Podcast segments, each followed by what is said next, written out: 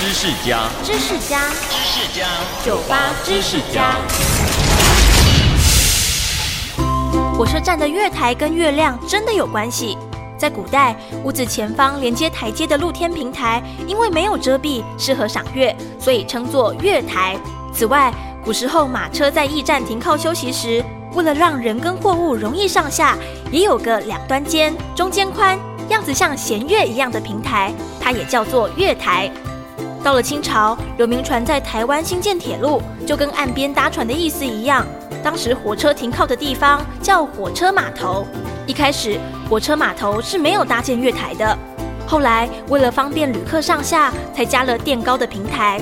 因为是从车站主建物延伸出去，又是让旅客跟货物方便上下的地方，人们便想起古时候月台这个雅致的说法来称呼它，还从台湾沿用到当时全中国。直到现在，不止火车，包括高铁、捷运，还有公路客运，也都习惯用月台来称呼搭车的平台哦。收听酒吧知识家，让你知识多增加。